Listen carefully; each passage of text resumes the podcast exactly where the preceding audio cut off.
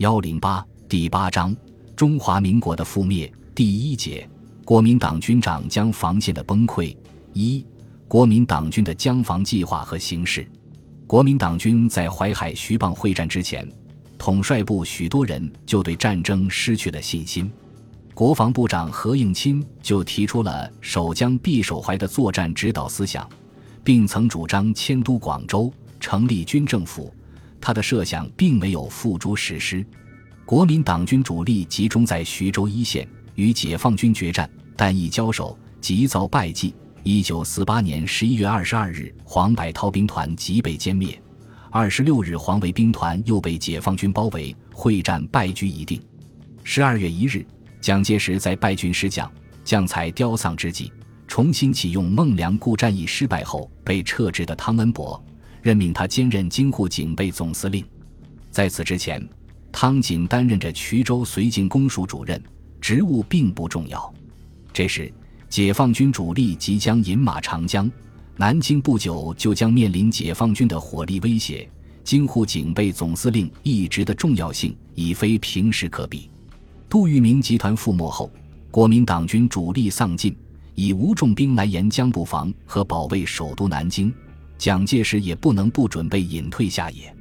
他为了在幕后继续操纵政局，在军政方面做了一系列部署。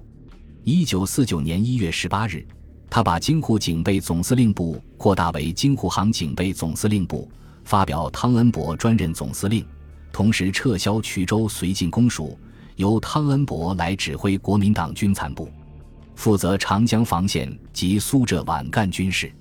与此同时，改设福州绥靖公署，任朱绍良为主任，张群为重庆绥靖公署主任，于汉谋接替宋子文为广州绥靖公署主任。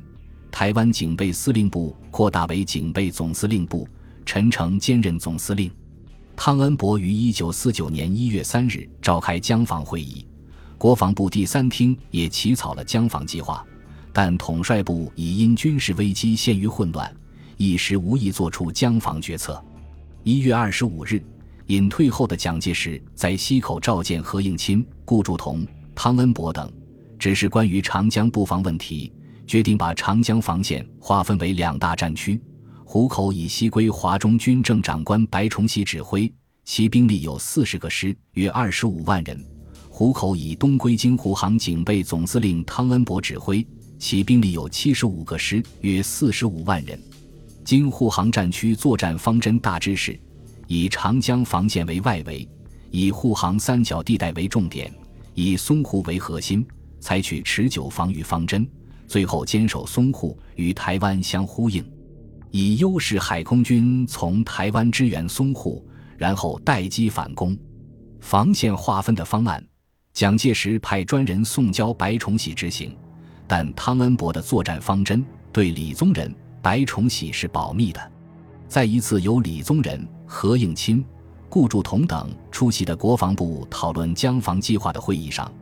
继郭汝瑰出任第三厅厅长的蔡文治判断解放军主力将在芜湖以西渡江，他提出的江防计划，主张把防守重点置于芜湖方面，以确保南京的安全。但是，蒋介石的意思是把江防重点放在扬中方面。以江防作为前哨，退而坚守上海。蒋经国对李以匡说：“上海只要守得住半年，国际就会发生重大变化。也就是以残剩的兵力集中守卫上海，依托海口，在台湾基地的支援下，争取持久战斗，以待国际形势的变化，也就是所谓第三次世界大战的爆发。那时候，美苏之间的冷战已经开始。”国民党一直指望美国在与苏联对抗时重视中国的战略地位，只要美苏之间的对抗加剧，美国就会增加对蒋介石的援助。因此，汤恩伯测定的长江下游作战指导副案如下：一于江防线上尽量阻止敌军，而后向东南转移；二上海为尔后决战及掩护军队物资转移之要区，应就地利用一切力量构成坚强据点。三江防部署重点在京沪线中部，机动部队应能增援江阴及控制太湖西南与杭州而未止之。四皖南部队于江岸阻止敌之渡江，不得已时应竭力利用山地，迟滞敌之向东及南进，并依回州附近部队之策应，向这干线转移。蔡文治坚决反对这一方案，认为无论从战略战术上都是下策，和汤恩伯发生激烈争论，遭到汤恩伯的无理责骂。汤恩伯强调，芜湖以西及江阴、镇江。均系敌主力渡江区域，国民党军主力无论集中任何方面，皆难长久阻敌渡江及有力决战。一旦江防被突破，皖南交通不便，大军转移困难；苏南则较容易，尚有另策后图之自由。因此，国民党军主力应配备于南京以东以南。后来由于国防部的坚持，汤恩伯仍从东面抽调二十军驻芜湖。九十六军驻青阳，加强皖南方面的兵力部署。蒋介石也认为，解放军在合肥、朝鲜及芜湖对岸集结，如果渡江，必将先行占领皖南，进击这干路上的渠县，成为政府军最大的弱点。三月十八日，汤恩伯到溪口今夜蒋介石，蒋对汤决心固守上海甚以为然，担任皖南防御薄弱。唯有于战术上与方略上图谋补救之耳。当时国民党军主力已在三大战役中丧失殆尽，要向沿江直接配备，构成严密的火力网，已经做不到，更没有充分兵力部署间接配备，而没有纵深间接配备的兵力，千里长江是根本守不住的。一处遭到突破，整个防线就要崩溃。汤恩伯以十三个军直接沿江配备。阻击解放军渡江，以三个军守备上海，以四个军分散在丹阳、句容、宁国、徽州附近，作为机动部队。除上海一时没有战争威胁外，沿江守备和机动兵力均十分薄弱，尤其是纵深配备的机动兵力过于薄弱和分散，无法对突破长江的解放军进行反击作战。指望解放军因缺乏渡船而推迟渡江。也只是一小部分国民党人的侥幸心理。同时，国民党的统治已经风雨飘摇，人心解体，分崩离析。在国民党统治的核心地区，对国民党军队的种种策反活动也在积极展开。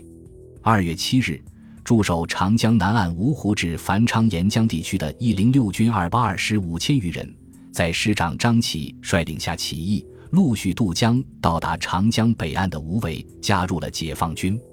一九四九年二月间，在民革中央常委兼军事特派员王宝珍和中共地下党员的组织下，准备策动南京卫戍部队和警察举行暴动，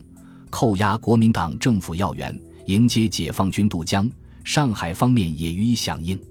但这一计划未及实施，即被国民党特务破坏。二月二十四日。王宝珍在上海被捕，民革在南京、上海两地的负责人、中共地下党员和有关人员孟世恒等数十人被捕。三月三日，这一京沪暴动案在报上披露。王宝珍系国民党元老，经各方面营救，被判死刑后没有执行。上海解放后出狱。孟世恒、吴世文、肖建奎于五月九日在上海被杀。是年初。重庆号巡洋舰上的士兵成立有两个组织，酝酿起义。二月中旬，重庆号在吴淞口停泊，奉命开往江阴，阻止解放军渡江。二月二十五日，重庆舰士兵解放委员会组织起义，得到舰长邓兆祥的支持，在邓的指挥下起锚，于翌日开往烟台。起义成功后，国民党军出动空军轰炸。三月二十日，重庆号在葫芦岛沉没。三月二十五日，首都卫戍总司令部所属第四十五军第九十七师师长王彦清率师部直属队和两个团从江宁防区渡江起义。由于起义组织活动在事先泄露，王一度被软禁，脱身后于二十四日晚仓促率部渡江，未能事先和解放军取得联系。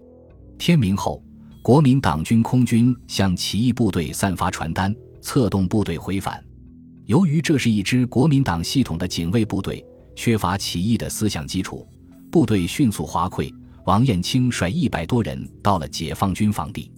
尽管如此，九十七师作为国民党军中枢的御林军，其起义行动对国民党军士气是一个很大的打击。四月七日凌晨，原国防部预备干部局陆军预备干部训练第一总队总队长贾亦斌在嘉兴起义。这个预甘总队成立于一九四八年十一月，为新建的三十个军训练下级军官。贾亦斌原是蒋经国的亲信部将，这时对蒋氏父子深感失望，决心组织起义，并和中共地下党取得了联系。但甲的活动受到蒋经国的怀疑，至三月中旬，甲的预甘总队的职务被撤销。四月二日，贾义斌得到中共地下党的指示，决定于四月十五日在嘉兴发动起义，但在起义动员过程中秘密泄露。于是提早至四月七日晨起义，这支太子军起义震惊了京沪一线，国民党军出动重兵围剿。十二日在吴兴庙西山梁村将起义部队击散。贾亦斌本人突出重围，找到了中共的游击队。在人民解放军发起渡江战役之前的这一系列暴动和起义，发生在国民党统治的阜新地区和直属部队之中。沉重地打击了国民党军的江防部署，动摇了国民党军队的士气。国民党军队的战斗力已经十分脆弱，而中共地下党的策反工作正在继续积极有效的进行着。本集播放完毕，感谢您的收听，喜欢请订阅加关注，主页有更多精彩内容。